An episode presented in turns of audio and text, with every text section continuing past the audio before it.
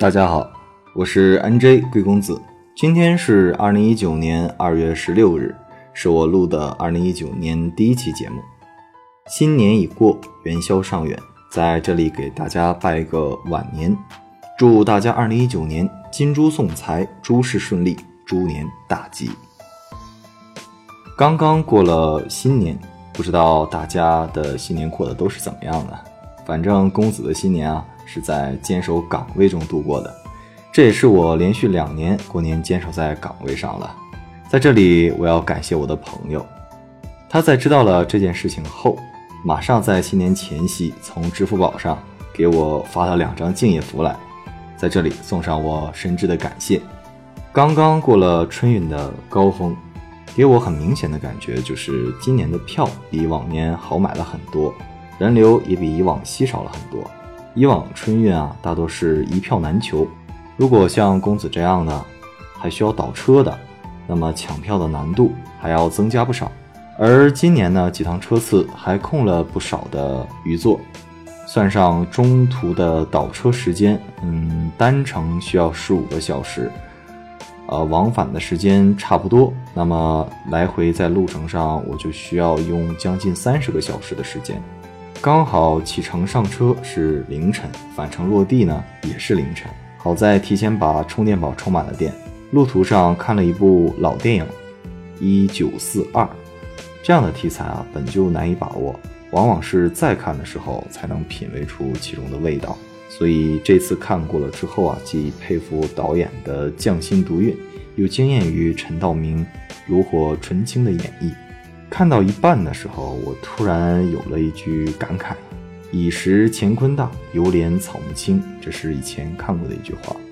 过去呢，我往往想看到的是那些绚烂多彩的奇幻元素，比如说是复仇者联盟啊、钢铁侠、蜘蛛侠这样的漫威的电影，很有代表性的。而现在呢，我觉得自己更多更愿意看的是一些关于历史和生活中的元素。所以说，就这部《一九四二》啊，在车上翻来覆去的看了好几遍。每次看都有不同的感触。往常漫长的车程，这趟过得快了一些。嗯，砖瓦的城市没什么变化，不过游子不算故乡人嘛，反倒是有些近乡情怯。当你意识到你现在每年过年都是在返乡探亲，而不是回家的时候，你才真正意义上意识到了自己是一个成年人了。也才能真正的体会到我现在的这种感觉吧。要再重新适应故乡的乡音和口味，打车的时候也要想了半天才能说出要去的地方。年味不是很浓，不过贴福字和对联还是一般人家都有的，只是听到了鞭炮声。店铺也早早的开了门，亲友都好，虽说好多年没收过压岁钱。但自己终究也从收压岁钱的年纪到了发压岁钱的年纪。发压岁钱的时候，我竟然觉得很开心，和朋友小酌了几杯。有些是一年不见的，有些是几年不见的。听他们说一说最近的情况，大多数是有惊无险，少数是惊险并存。我记得他在说完之后，我沉默了好一会儿。这之间，他说了一句让我非常清醒的话。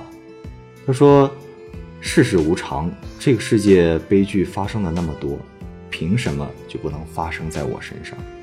听到这句话，我惊讶于他的沉稳和豁达，可回过头又不禁去想啊，这个世界上最幸福的词，大概就是有惊无险。但我觉得，如果说最可爱的词的话，那么。一定是一切都好。返程的车上阳光明媚，倒车之前一整个车厢就我一个乘客，这种感觉比在电影院包场要幸福得多。希望这种幸福的感觉能充满新的一整年吧。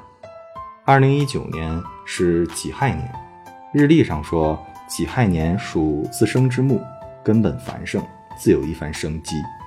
在这里也衷心祝愿，二零一九年生活带你们都好。好了，新年已过，元宵尚远，提前祝大家家庭和美，元宵团圆。本期节目就到这里，我是 NJ 贵公子，我们下期再见。